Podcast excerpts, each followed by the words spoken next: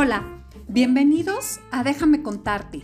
Recuerda que nuestro Instagram es déjame cont-arte y nuestro Facebook déjame contarte. Estás invitada o invitado a hacer todos los comentarios que quieras hacer vía mensaje directo. Hoy me gustaría platicarlos ah, de algo que me parece súper interesante y además es una experiencia que, tuve en estas semanas. Voy a empezar eh, con el tema del coleccionismo, las galerías y algunas visitas que hice a galerías y museo en estas últimas semanas que ya se abrieron. Bueno, primero me gustaría empezar con qué es el coleccionismo. En realidad, en el siglo XXI ya el término coleccionismo ha evolucionado mucho. En un primer momento, el coleccionismo era una simple acumulación de objetos eh, normalmente era por hobby, las personas podían coleccionar eh, piedras de diferentes lugares. En la ciencia se da muchísimo el coleccionismo. Los exploradores, los científicos, pues eh, coleccionaban a lo mejor diferentes tipos de hoja.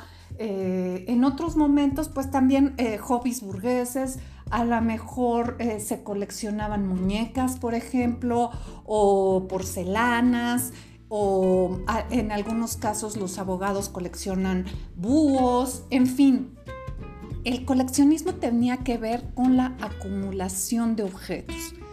Sin embargo, poco a poco este término ha cambiado porque en realidad el, coleccionismo simboliza una estructura de la realidad y esta realidad puede ser heterogénea y además eh, tiene que ver con cómo se ve esa sociedad y sobre todo las colecciones de las que voy a hablar hoy, que son colecciones de arte, ¿no? Eh, tiene que ver mucho eh, el coleccionismo también con un ejercicio de la memoria. A veces el coleccionismo solamente tiene que ver precisamente con ejercitar la memoria. Por ejemplo, las personas que van a sus viajes y se traen souvenirs.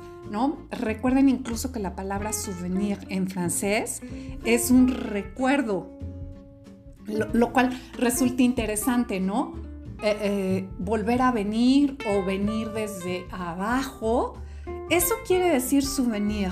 Entonces, es este ejercicio de la memoria de volver, es un ejercicio también eminentemente nostálgico, de volver a traer ese tema a la memoria pero también los objetos que se coleccionan cuando alguien es coleccionista y sobre todo de arte, ahora sí ya voy a hablar solamente del coleccionismo de arte, pues cuando los objetos se coleccionan, las personas que coleccionan, pues, normalmente hacen una especie de em, constelación alrededor de esos objetos. Es decir, dentro del caos de esos recuerdos, pues crean constelaciones. Pensemos en coleccionistas de arte, en algunos casos grandes coleccionistas como eh, han decidido eh, pues contratar curadores o incluso poner eh, su arte a disposición del público en museos privados, tal es el caso de la colección Jumex. Es decir, ese tipo de coleccionismos en relación es una constelación que pone en relación los objetos a partir de, los intereses eh, de las personas. Entonces, eh, o de quién colecciona. Entonces, el coleccionismo tiene que ver con un acervo. Eh, recordamos que en un principio quienes coleccionaban bueno, el coleccionismo más bien me voy a regresar todavía más antiguamente, pues desde Egipto. Acuérdense que a los reyes se les enterraba con una colección de objetos, es decir, porque estos objetos les, les iban a servir para una vida futura, eh, una vida después de la muerte. Entonces, insisto que el coleccionismo es nostálgico porque al mismo tiempo que recrea la memoria, que es un ejercicio de memoria, y que crea una constelación de relaciones entre los objetos, pues también el coleccionismo tiene que ver, por ejemplo, con eh, el futuro. es decir, traer el pasado al futuro. Y esto queda muy claro, como ya lo dije, en las colecciones de los antiguos reyes em, egipcios. Pero también tiene que ver con una cuestión de estatus o de posesión del objeto. E, e, el coleccionismo también es un símbolo de posesión de ese objeto. Por ejemplo, recordemos que los grandes mecenas del arte pues han sido normalmente las iglesias o la iglesia católica. ¿Por qué? Porque es esta ambición también de poseer la imagen, no tanto de poseer a Dios, sino de poseer la imagen, aunque se habla también en las iglesias de la idolatría, que es eh, amar a la imagen más que a eso que representa. Sin embargo, pues si el coleccionismo tiene algo que ver con poseer el objeto y el estatus que éste da. Quienes coleccionan libros, por ejemplo, también las bibliotecas que son grandes colecciones de libros. Entonces, esas grandes colecciones de libros tienen que ver con la posesión del conocimiento. Entonces, Ah, ¿Y, qué otra cosa tiene el coleccionismo? Pues tiene eh, este formato de deseo, es decir, una persona, una institución compra alguna pieza para poseerla, pues porque hay un deseo o un deseo de la sociedad de verse reflejada o el deseo de poseer ese objeto. Hay una cita que dice que los objetos tienen dos funciones. Es, de un eh, filósofo importante que se llama Jean Baudrillard en un libro que se llama The System of Collecting o el sistema de la colección. En realidad el libro se llama Las culturas de, las de la colección o las culturas del coleccionismo. Entonces es eh, los Dice este filósofo, los objetos tienen dos funciones. Pueden ser utilizados o poseídos. Pero este afán de poseer no solamente es poseerlo económicamente, sino como poseerlo desde el alma, desde la esencia. Y entonces también las colecciones a las que tenemos acceso, el público en general, pues también tenemos, cuando queremos ver una pieza en concreto, o le tomamos una pieza, una foto al objeto coleccionado en un museo, por ejemplo, pues es que hay como esta ambición de poseer este objeto, incluso o aunque sea en una foto. Dice el, el mismo autor, el fanatismo por el coleccionismo es idéntico para el hombre rico especialista en miniaturas persas como para el pobre que acumula cajas de cerillas. Decía yo, pues es esta afición que tiene que ver con la ansiedad o el deseo, dice Baudrillard, pero que también reflejan o simbolizan cierta cultura, a cierto personaje. En fin, como ya lo dije, el coleccionismo no es solamente acumular. Ahora, en la actualidad, Públicamente estas colecciones se pueden exponer en una galería o en un museo y estas colecciones pues también se llaman acervo. Todo esto que tienen eh, las colecciones públicas pues les llamamos acervo porque es todo esto que poseen para poder mostrar.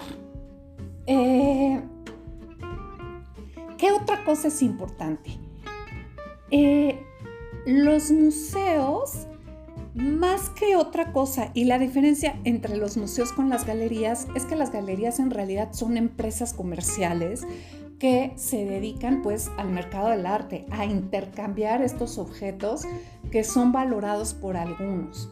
Entonces, eh, por otro lado también hay eh, galerías que son, digamos, un poco más de organizaciones no lucrativas, en donde solamente se quiere exhibir o mostrar o promover el arte. Eh, normalmente las galerías tienen lo que nosotros llamamos ahora exposiciones temporales, es decir, no siempre tienen el acervo al público. Algunos museos, en algunos casos, tienen, muestran su acervo a todo el público en algunas de sus salas y tienen otras salas dedicadas a exposiciones temporales. Entonces, fíjense qué bonito eh, podemos entender el coleccionismo a partir de este autor que les decía que es Jean Baudrillard. Voy a abrir comillas. El nacimiento del concepto de colección tuvo lugar en el momento en que el objeto perdió su significado originario y comenzó a adquirir una multitud de nuevos sentidos. Es decir, una pintura de Georgia O'Keeffe o, sea, estoy pensando en ella que es una pintora de flores o que hace muchas flores, no nada más es la flor lo que representa, representa también su tiempo, la pasión del artista, es decir, simbólicamente ese objeto es más que una pintura. Para algunos coleccionistas, pues también simboliza eh, mucho dinero, ¿no? Y, y entonces entiendan cómo el objeto que se colecciona no es solo el objeto, es todo aquello que simboliza. Por ejemplo, los coleccionistas de antigüedades, pues en esos objetos antiguos, a lo mejor por afecto, pues coleccionan eh, objetos de la tía tatarabuela eh, que guardan con mucho aprecio, que significa más que eh, el peine o la cajita de madera de la tía o mm, la pintura que tenía la tía antigua. Pero cuando ya colecciono otras cosas que no son de mi familia y que el símbolo no solamente es afectivo, sino que simbolizan mi deseo, que simbolizan una época, que simbolizan el estatus de un pintor, que simbolizan todo el conocimiento que tengo o interés por las artes el arte contemporáneo, pues entonces empezamos a hablar de otro tipo de, de coleccionismo un poco más organizado, digámoslo así, en este momento, eh, porque anteriormente, como decíamos, pues las galerías, los objetos, pues solamente se acumulaban sin, sin ningún orden poco a poco se han, eh, surgió eh, la figura del curador y entonces se han ido organizando estas colecciones. Eh, entonces, quiero que nos quede muy claro que el coleccionismo no nada más es la colección del objeto, porque para eso, pues uno juntaría cualquier cosa de cualquier periodo en cualquier momento. Normalmente los coleccionistas tienen muy claro eso que quieren coleccionar y por qué. A lo mejor no tan claro el por qué porque viene más del inconsciente, pero eh, hay algunos algunos coleccionistas cuando saben muy claramente, por ejemplo, en algunos casos coleccionistas de arte, que además de tener o el deseo de poseer alguna pieza de arte, pues además lo quieren poseer porque tiene un símbolo monetario, porque saben que en el futuro esa pieza va a valer más. Eh, sobre todo cuando se mueren los artistas. Hay coleccionistas que están siguiendo a los artistas y por eso eh, hay ferias de arte comerciales y otras que son expositivas. Em, entonces, una vez habiéndoles practicado qué significa el coleccionismo, pues normalmente en dónde se consiguen las obras de arte para coleccionar? Pues en galerías, en subastas, en lugares específicos en donde las piezas están expuestas.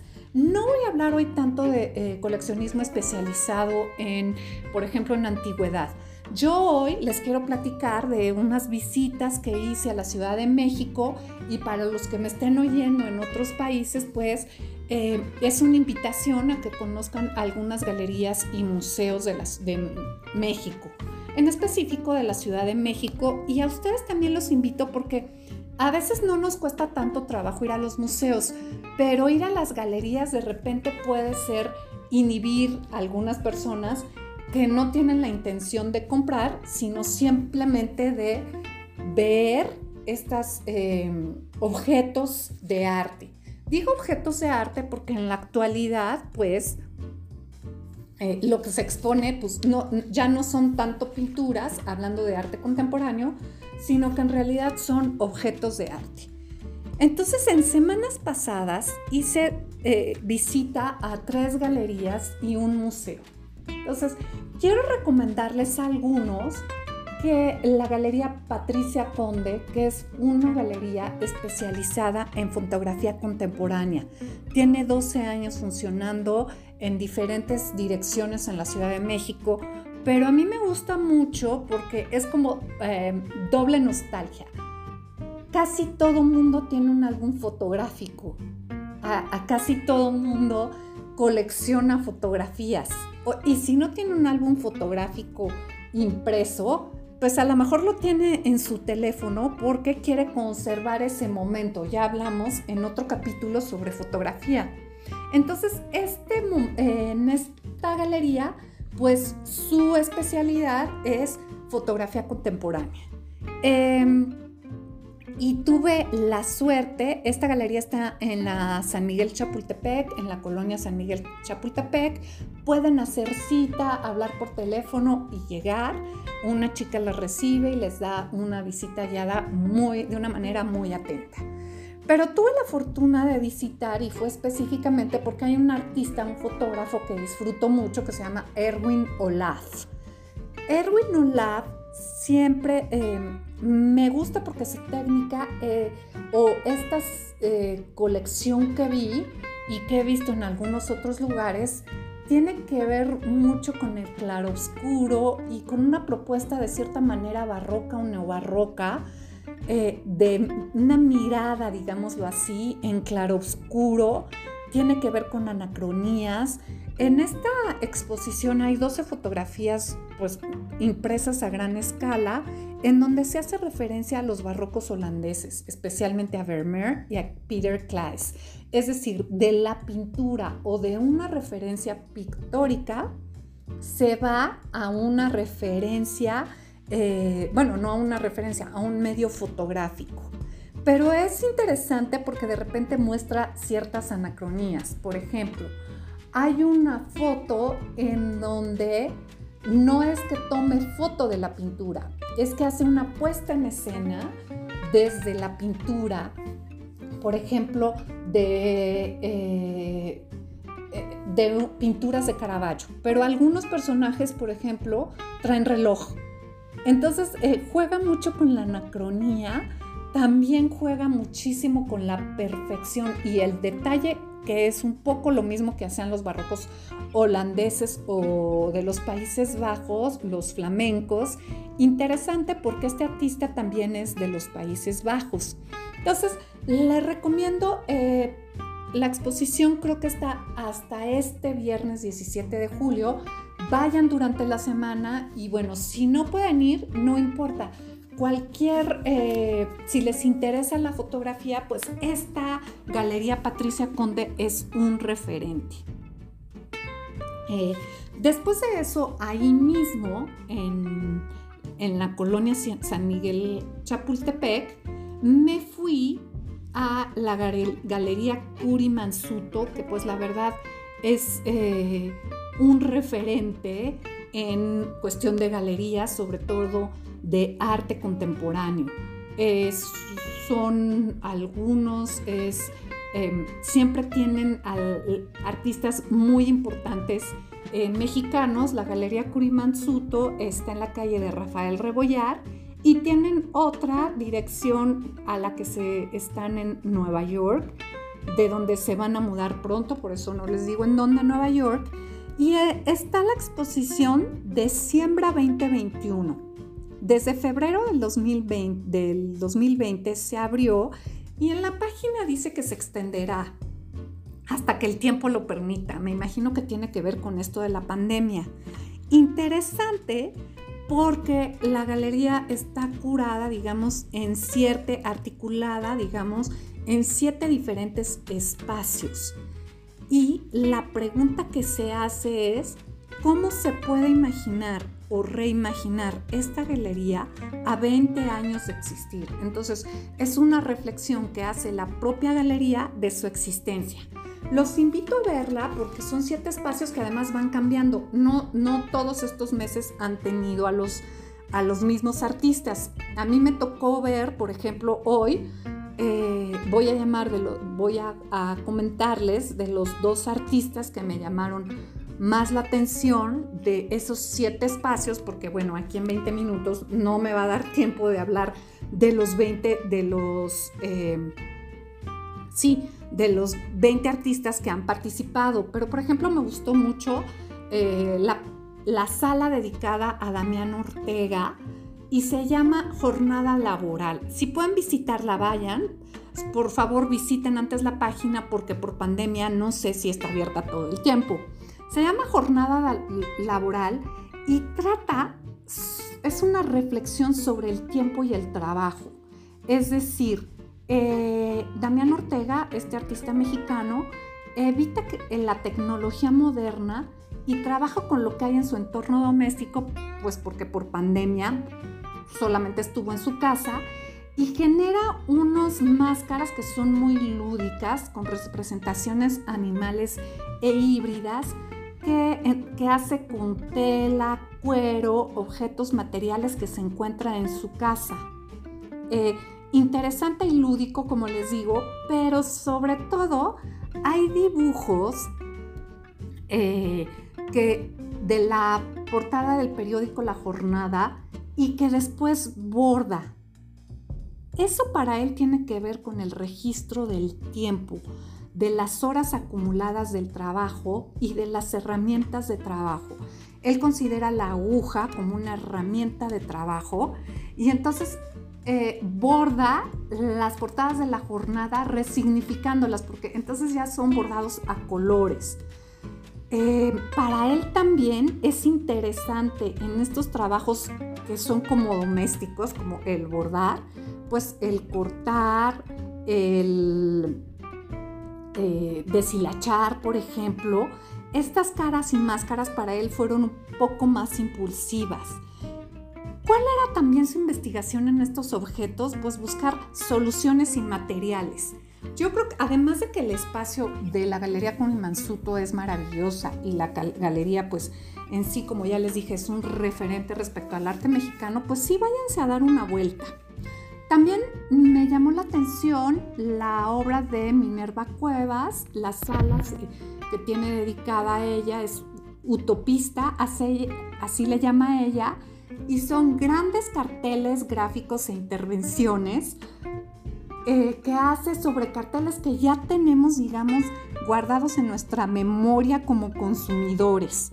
Por ejemplo, hay carteles del Monte, carteles de la Coca-Cola, eh, pintados, están pintados, eh, pero además hace una reflexión un poco sobre estos signos corporativos, cómo han colonizado las transnacionales, eh, estos lugares como México, por ejemplo, eh, hay una, un cartel del agua en Vian, que en lugar de decir en Vian dice egalité, pero el referente nosotros ya lo tenemos, es decir, las, las eh, marcas ya se han anclado en nuestra memoria.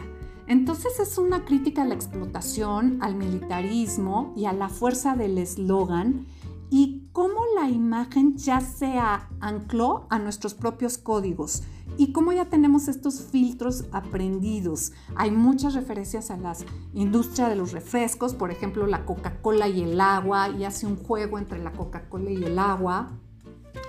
Y los ríos, por ejemplo, eh, por ejemplo la palabra atl, que es agua en náhuatl, está mencionada ahí.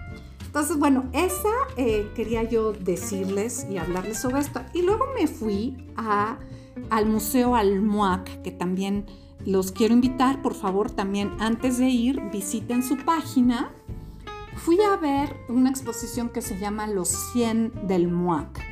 Tiene que ver con las obras más relevantes del arte contemporáneo en México y sobre todo es una revisión sobre la colección del MOAC o sobre el acervo del MOAC, que es bastante heterogénea, y cuáles son las posibilidades de reformulación y revisión del canon contemporáneo. ¿No? También los retos a los que se eh, está enfrentando el arte contemporáneo, como es cómo conservar el arte contemporáneo, cómo restaurar el arte contemporáneo, cómo catalogarlo, porque ahora pues ya sabemos que son videos, cómo catalogarlo, y también un proyecto que tienen sobre, em, que poco a poco se ven armando, que tiene que ver con eh, consulta en línea a las piezas. Entonces, por lo pronto fue como esta revisión de estos 12 eh, años que me parece que tiene el MUAC a su acervo, que consideran ellos que es una representación de la producción artística contemporánea de estos últimos 12 años. ¿no? Entonces tenemos obras de Francis Alice, todos estos nombres que les estoy diciendo quizás les suenen raros, pero poco a poco voy a hablar de ellos de Carlos Zamorales, de Minerva Cuevas, de Matías Geritz hay una pieza impresionante, Silvia Gruner que se presenta con una pieza eh, hecha de jabones, de jabones y eh, piezas eh, de barro, muy atractiva e intrigante esta pieza que presenta. Francis Alles, por ejemplo, presenta un, se presenta eh, con un, una videoinstalación de 36 piezas en donde eh, se escenifica, o no es, no es tanto como escenificar, ¿no? El Zócalo hace una grabación en el Centro de la Ciudad de México junto con el cineasta Rafael Ortega y filman la plancha de la Plaza Central de la Ciudad de México para registrar una forma social e entonces inconsciente.